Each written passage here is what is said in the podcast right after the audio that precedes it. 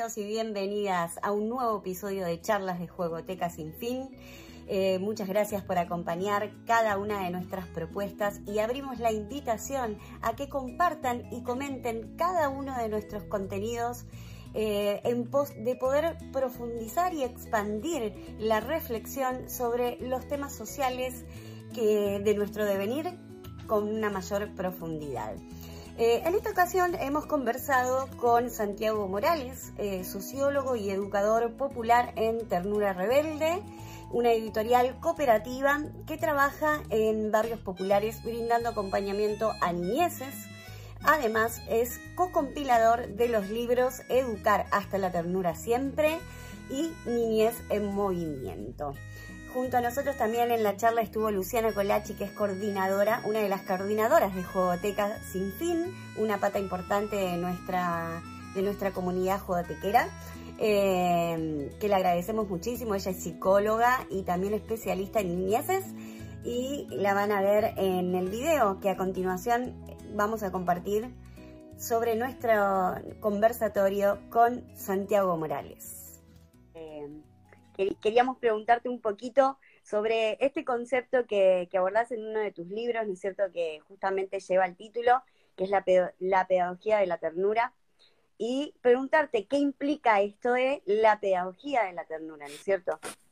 Bueno, em, la pedagogía de la ternura eh, es una, propuesta eh, que inicialmente la propone Lucianovich, que es un maestro eh, peruano y que, mm, digamos, es uno de los impulsores de ciencia realmente significativa en todo el continente, que son la de los movimientos eh, populares de niñas, niños y adolescentes trabajadores.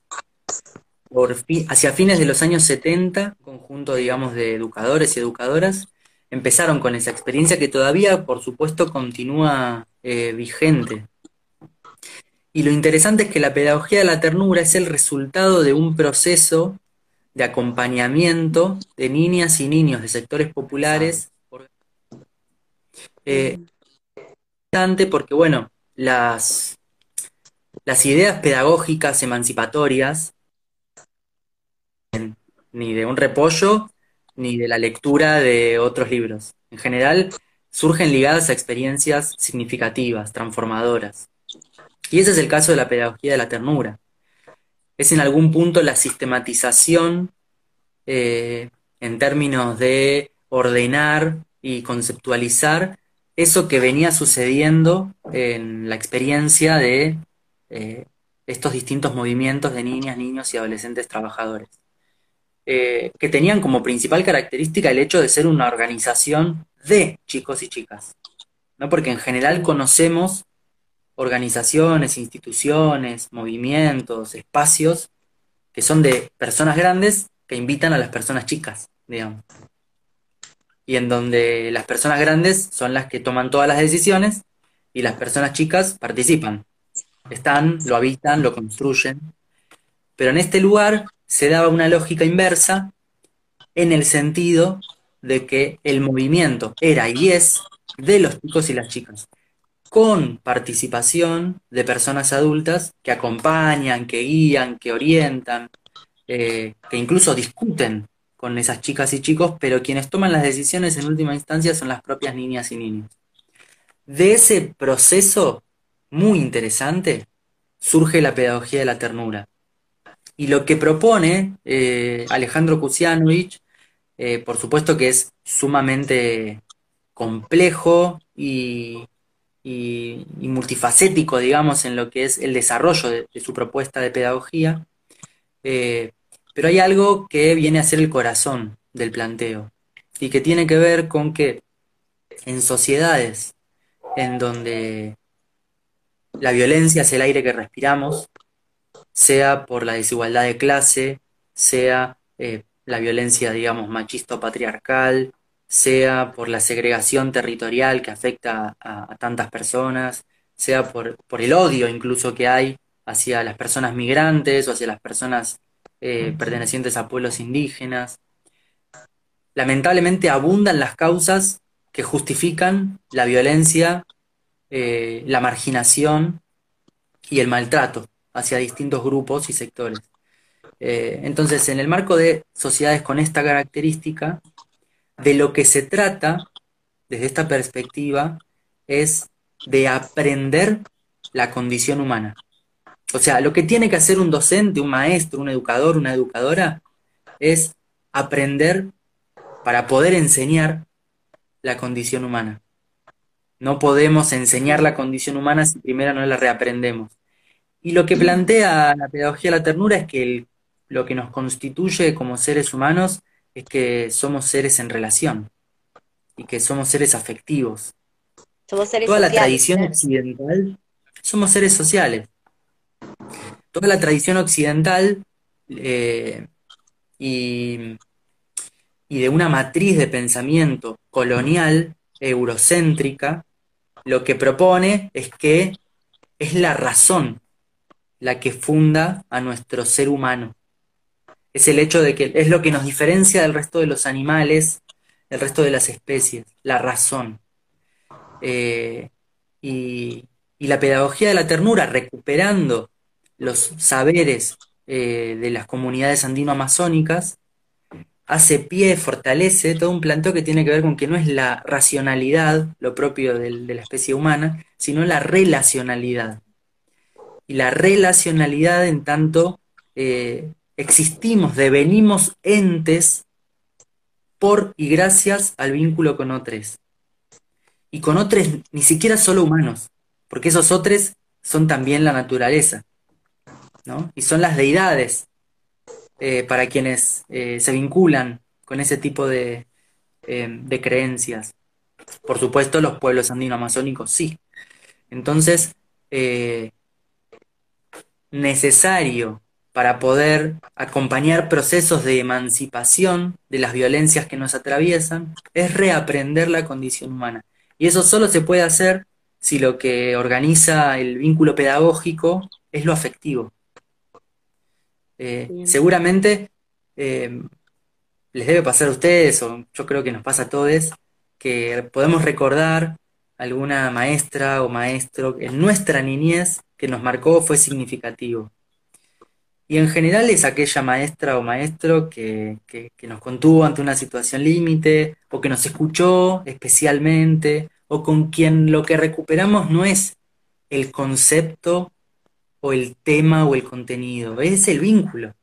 Yo me acuerdo de mi maestra Laura de cuarto grado, eh, y yo me acuerdo de Laura y pienso en el día que me caí en el patio, me raspé la rodilla feo y estuve sentado al lado de ella eh, toda una clase y, ella me mimó, me mimó. Ese día yo lo recuerdo muy especialmente. Eh, y, desde la pedagogía de la ternura se plantea muy fuertemente que es ese vínculo activo la condición en algún punto para poder eh, em, adquirir mensajes para la vida. Más allá de la lógica eh, de ir aprobando en términos eh, de, lo que establece el sistema formal de educación, ¿no? como ir acreditando saberes, no tiene que ver con esa lógica la pedagogía de la ternura. Eh, porque, porque se plantea un aprendizaje que va más allá del contenido curricular y tiene que ver con esto, ¿no? con el reaprender la condición humana. Justamente y con un poco con la intención de anclar eh, aquello que, veníamos, ¿no es cierto?, conversando anteriormente sobre el sistema adultocentrista eh, y las niñeces dentro de la sociedad. Y después luego ya le cedo la palabra a Lu, eh, que será quien, quien dará el cierre, digamos. Pero hay dos eh, preguntas por separado que me gustaría mm, hacerte en relación a este tema. Y la primera tiene que ver con si crees que es posible eh, poder trasladar, ¿no es cierto?, todo esto de tanto la, la pedagogía de la ternura como esta ruptura o esta descontractura, ¿no es cierto?, del adultocentrismo en la sociedad hacia el sistema eh, educativo tradicional, formal que conocemos. ¿Y cómo sería posible poder, ¿no es cierto?, eh, hacer eso.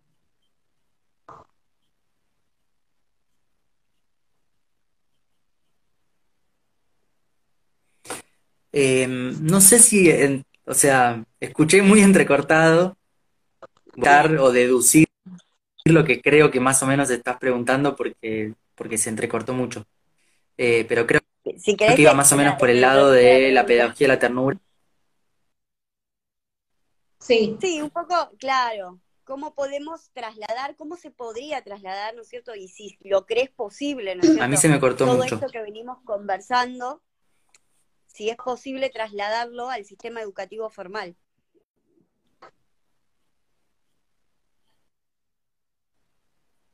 A ver, si no reproducirlo, Lu. Santi, ¿a mí me escuchas bien? Sí. Ah, bueno, la pregunta es, eh, todo esto que venimos charlando de la pedagogía de la ternura, si eso es posible trasladarlo a la educación formal, el sistema formal de educación que tenemos hoy en día.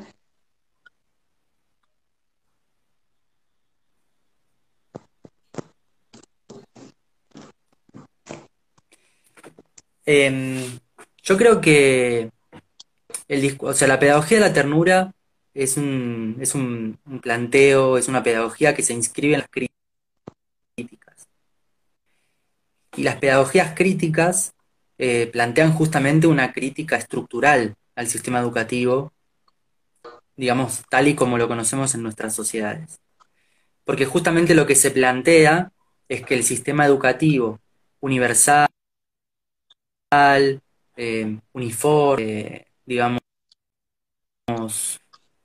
organizado por los, las distintas versiones de ministerios de educación y, secretarías de educación, lo que hace en última instancia no es, digamos, eh, coproducir, co-conceptos sujetas, eh, digamos, a quienes se invita pasión, a quienes se invita de su propia historia, sino que muy por el contrario, lo que, lo que sucede en términos estructurales y generales es que eh, se producen eh, ciudadanos y ciudadanas que, en última y todo, fuerza de trabajo. O sea, se producen trabajadores y trabajadoras incorporarse o no al sistema productivo eh, en función del origen social en el que hayan nacido. Por supuesto, esto no es algo, digamos, ni estático, ni eh, que se imponga tiempo, eh, produce su propia historia, pero sobre la base de condiciones que no elige impuestas. Entonces, desde esa perspectiva, la pedagogía plantea una crítica radical al sistema, al sistema de educación oficial, formal, general.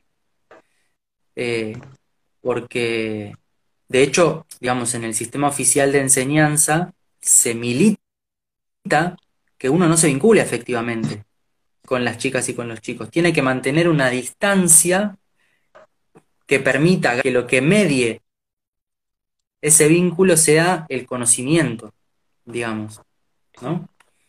Eh, entonces, por supuesto que también es complejo eh, sin un proceso integral, digamos, pensar una transformación, una perspectiva transformadora como esta, aislada, ¿no? Es, necesario poder pensarla como una batería de transformaciones que se tienen que ir dando, porque lo cierto es que con lo em, radicalizada que está la, resistencia eh, o, o pro-patriarcal, ¿no? Porque así como hay un movimiento transfeminista que se lleva todo puesto, eh, hay eh, una resistencia muy fuerte por parte del sistema patriarcal. Entonces es complejo también, eh, así sin más, acompañar o promover la construcción de vínculos con personas que tal vez fortalecen lógicas que no son emancipatorias y que son profundamente tóxicas y, que fortalecen la cultura de la dominación y el sometimiento.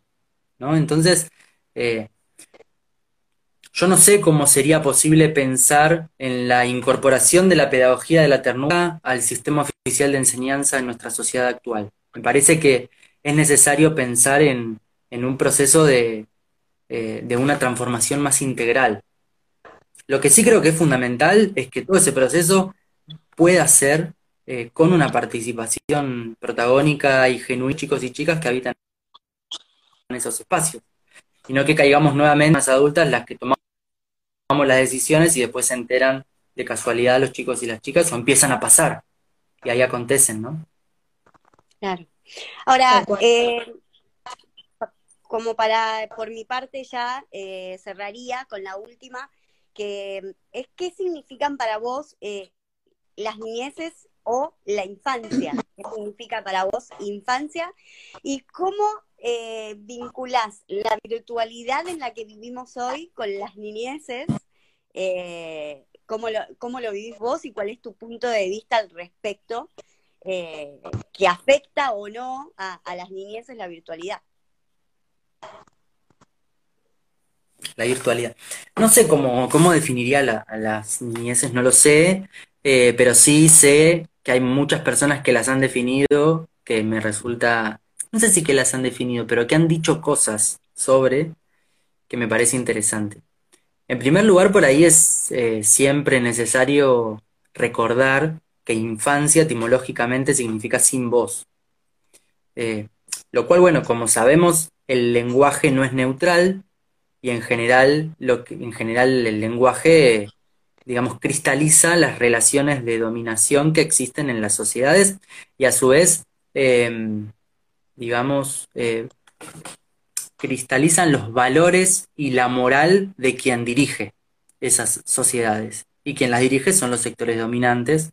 En el caso de las infancias, las personas adultas. Entonces, la manera de nombrarlas es afirmándolas sin voz, lo cual es mutilar existencia, exactamente mutilar la existencia de las niñas y los niños desde esa perspectiva.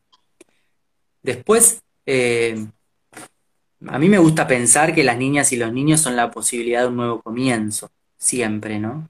Y en eso eh, hay múltiples referencias que se podrían traer, una muy particular e interesante es la de Nietzsche, que plantea que el advenimiento de lo transhumano se llama niño. Eh, ¿Por qué? Bueno, porque, porque, porque el niño, eh, la niña, las niñas crean nuevos valores permanentemente.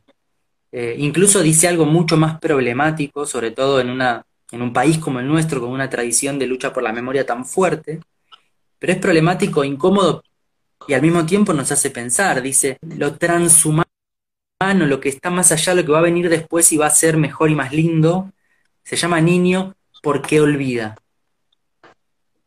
Eh, y, la realidad es que, bueno, hay múltiples anécdotas o situaciones en las que nos encontramos con, cuestiones como esa. Eh, entonces, me parece eso, que, que, es, que, es, pensar en un nuevo comienzo y también eh, es la posibilidad de cambio que la tensión propia del vínculo intergeneracional y el hecho de que seamos las personas adultas las que gobernamos hace que la tensión entre lo nuevo y lo viejo se resuelva en favor siempre de lo viejo, ¿no? Porque tenemos un discurso eh, científico autorreferido como válido, que solamente las personas adultas lo podemos enunciar, entonces cancelamos la posibilidad de racionalidad de las niñas y los niños, y si el único lenguaje válido es el racional, ya están afuera. Eh, y al mismo tiempo, a través de los dispositivos educativos y las normativas, lo que hacemos es cancelar toda posibilidad de injerencia eh, en la vida social. Entonces el niño solo va a tener posibilidad de voz y voto cuando deje de ser niño. Eh, desde esa perspectiva, si bien está la potencia de lo transformador, por el simple hecho de ser nuevo, al mismo tiempo hay toda una estructura lo que hace es pisarles la cabeza. Eh, y, en relación a lo de la virtualización que planteabas, yo creo que, yo pienso que es muy difícil eh, construir un vínculo a través de la computadora. Eh, no, no, no sé si es imposible, porque me ha pasado a mí como persona adulta de hablarme con otras personas adultas a través de la computadora y tener mucho deseo de verla y de conocerla físicamente y personalmente. Eh, pero yo no sé si eso es posible con niñas y niños, y sobre todo con niñas y niños que no tienen acceso a la conectividad. Eh, y si nos posicionamos o entendemos que para poder eh, aprender cuestiones significativas para la vida, el vínculo afectivo, bueno, lo virtual se vuelve, eh, se vuelve un muro. Eh, y en algún punto también una frontera. Una frontera desde una concepción no solamente excluyente, sino también eh, como, como, como, una instancia productiva. La frontera que, que, también el uso de las nuevas tecnologías se construye entre quienes son analfabetos digitales, quienes más o menos manejamos algunas cosas pero no del todo, y las nuevas generaciones que directamente, digamos, el aire que respiran es, es lo digital. Bueno, ahí hay fronteras que están muy claramente marcadas y que, y que, bueno, es interesante poder pensarlas en términos de aquello que es productivo, y no solamente como lo que excluye y eh, divide dos universos. Eh, porque porque bueno, también nos ofrece la virtualización eh, de la vida cotidiana y, las nuevas tecnologías, nos ofrece una posibilidad, y que es reconocer como personas adultas que hay un saber que tenemos y que sí tienen las nuevas generaciones. Y eso es súper importante porque invierte la lógica. Digamos, eh, siempre el posiciona de, de la certeza de que sabe y el otro no. Y en el caso de las tecnologías, bueno, sucede lo inverso. La también, eh, digamos, posible grieta, lo podríamos pensar, como para, como para dar lugar a, bueno, reconocer que las chicas y los chicos en muchos casos saben mucho más que nosotros sobre esto que, eh, es fundamental en nuestra vida cotidiana y para resolver actividades prácticamente de hoy. Entonces, eh, bueno, interesante también pensarlo desde ahí. Sí, está bueno lo que decís. Bueno, Lu, me gustaría acá abrirte paso. Eh, yo quería, eh, mientras lo escuchaba, también estaba pensando un poco en los, en los libros en los que él ha sido parte eh, como co-compilador. Y, mm, y, para darte el pie a vos, Lu, también me gustaría como preguntarte a vos, Santi, ¿qué significaron esos dos libros para vos? O sea, ser parte de esos, dos libros. Y ahora sí, yo ya no hablo más.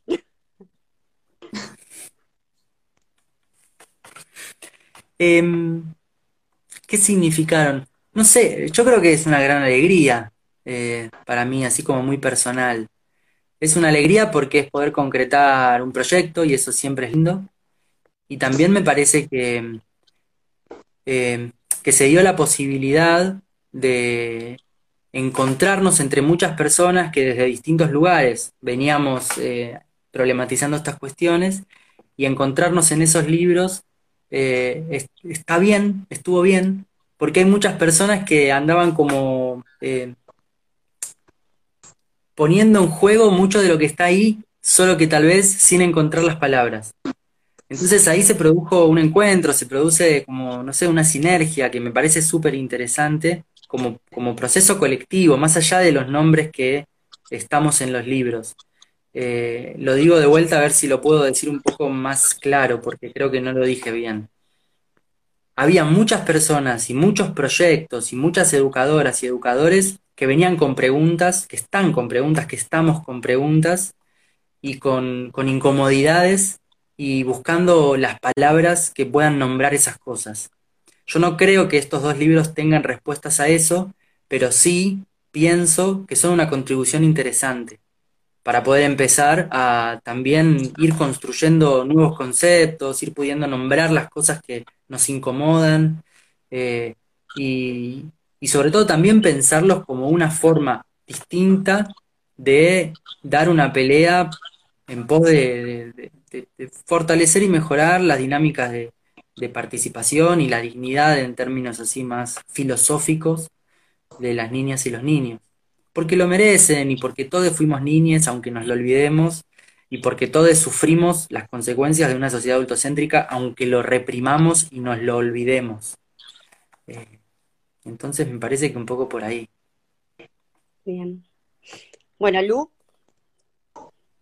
Bueno, vamos con, con la última pregunta, si ya vamos cerrando y no te tomamos más tiempo. Y antes que nada, igual yo quiero recomendar mucho la lectura de estos dos libros. A mí me, me explotaron la cabeza cuando llegué al tema. Yo venía trabajando mucho y una vez llegué a un curso que daban de extensión de, la UBA, eh, eh, Gabriela y vos, y la verdad que a mí me, ahí me compré los dos libros, el, el, primero y después el otro ahora cuando salió, y la verdad que me ha servido un montón para cuestionarme y para repensar mi tarea, mi práctica como profesional y como persona también. Así que la verdad que súper agradecida del trabajo que han hecho ustedes dos y todos los que participaron.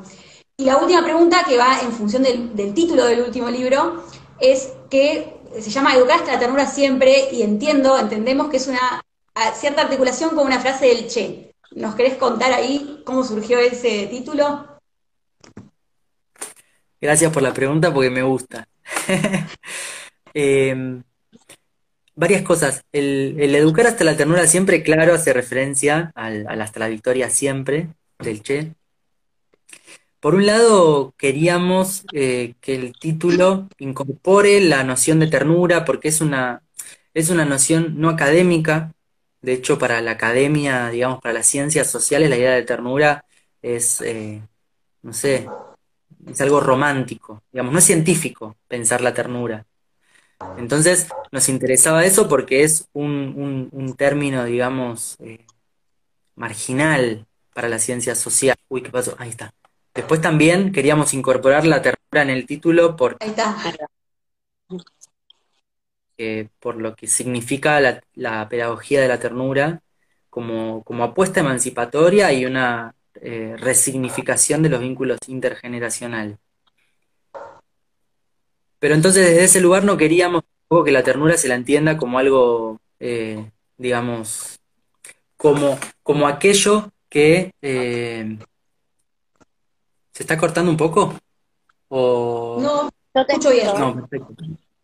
Perfecto. Decía que no queríamos que la ternura se la tome en su acepción más eh, melosa, como despolitizada, porque entendemos a la ternura como una categoría política y es un poco eh, aquello que atraviesa todo el libro.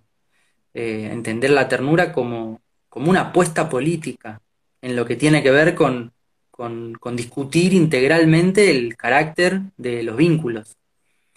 Entonces eh, nos parecía que jugar con, la, con, esa consigna tan simbólica del Che le daba una impronta guevarista, política y transformadora bastante evidente.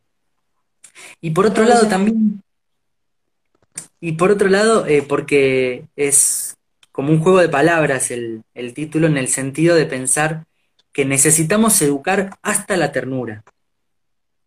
Digamos, hasta la ternura necesita ser educada, no porque la vayamos a educar quienes escribimos el libro, sino porque nuestras sociedades necesitan, digamos, eh, amigarse con la idea de la ternura y la única forma de amigarse con la ternura y eh, repolitizarla es eh, quitarla del ámbito de lo privado. Quitarla del ámbito de lo privado a la ternura, desfeminizarla a la ternura, porque nuestras sociedades patriarcales, al, al, digamos, esencializar determinados tributos de las mujeres para ponderar los supuestos atributos de los varones como superiores, eh, deposita en una lógica dicotómica eh, algo propio de lo femenino y sobre todo de la mujer madre. Entonces la ternura se la feminizó y también se la infantilizó desde esta lógica de pensar que un niño o una niña solo por serlo es tierno. Entonces, eh, digamos, esa mirada de la ternura la despolitiza porque la reduce al ámbito de lo privado, y, la apuesta del libro es por reubicar a la ternura en el horizonte de lo político y de esa manera eh, ir construyendo formas concretas de afectivizar la política. Porque también, ¿no? A la inversa, en el ámbito de, de la política con mayúscula o en su versión más tradicional, la afectividad es una debilidad. incluso para las masculinidades hegemónicas. La afectividad es una debilidad, salvo en el ámbito privado, porque en el ámbito privado sos un buen varón si sos tierno.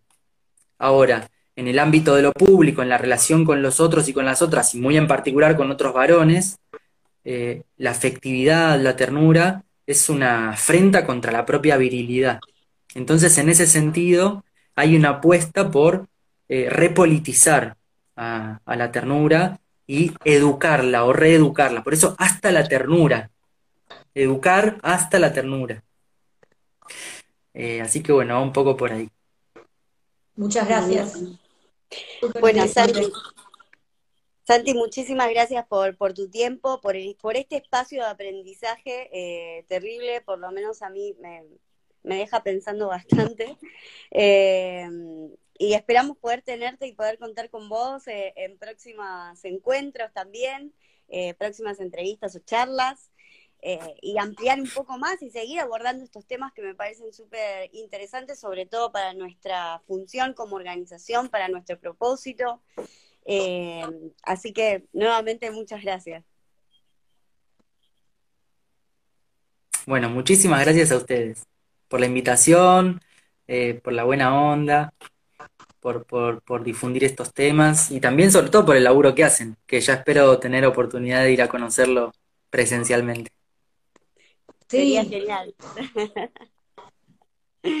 sí, sería genial eso. Bueno, Lu, no sé si querés eh, cerrar con algunas palabras, eh, si no, bueno, me parece que ya lo despedimos a Santi y damos por, terminado esta transmisión de hoy. No, lo mismo que, que dijiste vos, Jessy, nuevamente Santi, agradecerte por el tiempo que se extendió más del que te habíamos dicho y por nada, por esto, por traer a la, mesa estos temas y porque creo que todo proceso de cambio tiene que incomodar y estos temas incomodan y es por ahí para mí el camino, así que bueno, muchas gracias. A ustedes, a ustedes. Gracias, bueno, chicos. y hasta la ternura siempre. Sí. Hasta la ternura siempre.